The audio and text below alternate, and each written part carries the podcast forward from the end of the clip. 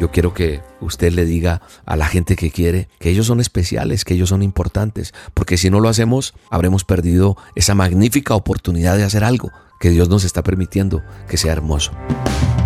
La dosis diaria con William Arana. Para que juntos comencemos a vivir.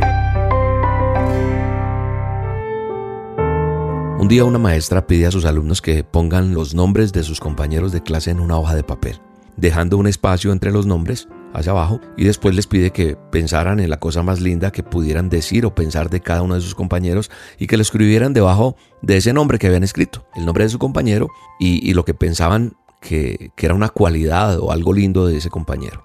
Se les tomó el resto de, la clase, toda la, clase eh, haciendo esta tarea encomendada por la maestra y a medida que los alumnos dejaban el salón de clase, entregaban a la maestra la hoja de papel como ella les había pedido con las indicaciones. Durante el fin de semana la maestra se puso a escribir el nombre de cada uno de sus alumnos en hojas separadas. Sí, cogió hojas y en cada una puso el nombre de sus alumnos. Una hoja por cada nombre. Y copió en esa hoja todas las cosas lindas que cada uno de sus compañeros había escrito acerca de él. El lunes, cuando llegó muy temprano a su clase, a cada alumno le entregó su hoja, la que le correspondía.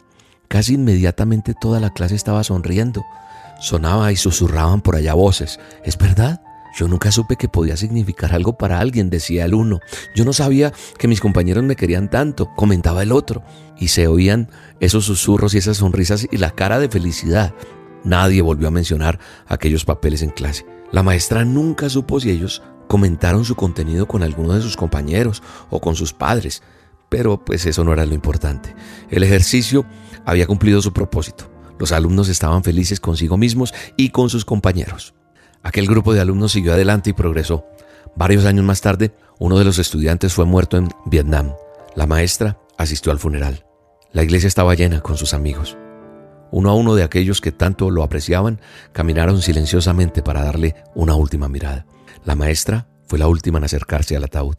Mientras estaba allí, uno de los soldados que actuaba como guardia de honor se acercó a ella y le preguntó, ¿Era usted la profesora de Marcos? Ella balbuceó y dijo, sí. Entonces él dijo, Marcos hablaba mucho acerca de usted, profesora. Después del funeral, la mayoría de los excompañeros de Marcos fueron juntos a una merienda. Allí estaban también los padres de Marcos, obviamente deseando hablar con su profesora. Queríamos mostrarle algo, dijo el padre sacando del bolsillo una billetera. Lo encontraron en la ropa de Marcos cuando fue muerto. Pensamos que tal vez usted lo reconocería, dijo. Abriendo la billetera, saca cuidadosamente dos pedazos de papel gastados que él había arreglado con cinta y que se veía que había sido abierto y cerrado muchas veces.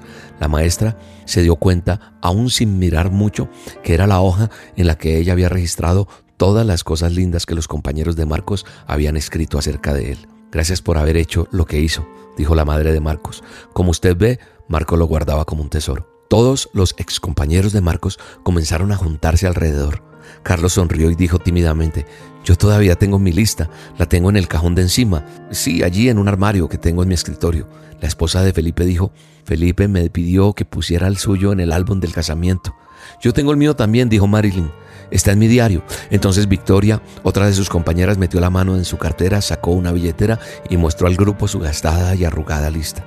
Yo la llevo conmigo todo el tiempo. Y sin siquiera pestañear dijo, yo creo que todos hemos conservado nuestras listas, profesora. Fue entonces cuando la maestra se sentó y lloró. Lloró por Marcos y por todos sus compañeros que no lo volverían a ver. Esta historia un poco larga, pero que deja mucho que, que aprender, nos muestra que en esta población densa de nuestra sociedad que es tan pesada, que vivimos todo lo que estamos viviendo, olvidamos que la vida va a terminar un día y no sabemos cuándo será ese día. Así que por favor, yo quiero que usted le diga a la gente que quiere que ellos son especiales, que ellos son importantes, porque si no lo hacemos, habremos perdido esa magnífica oportunidad de hacer algo que Dios nos está permitiendo que sea hermoso. Mire lo que dice el manual de instrucciones, dice que en todo tiempo ama al amigo y es como un hermano en todo tiempo de angustia. Proverbios 17, 17. También dice, el hombre que tiene amigos ha de mostrarse amigo, y amigo hay más unido que un hermano. Proverbios 18, 24. Y mira lo que dice Proverbios 27, 9.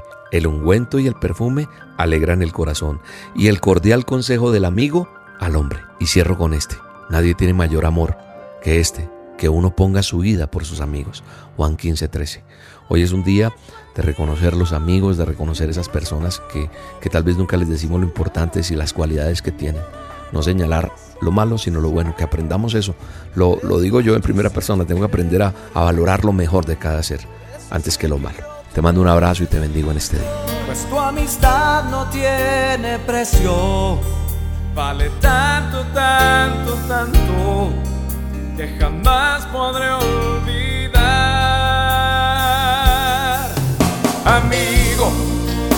Cuando necesites una mano, cuando extrañes a un buen hermano, ahí estaré para consolarte.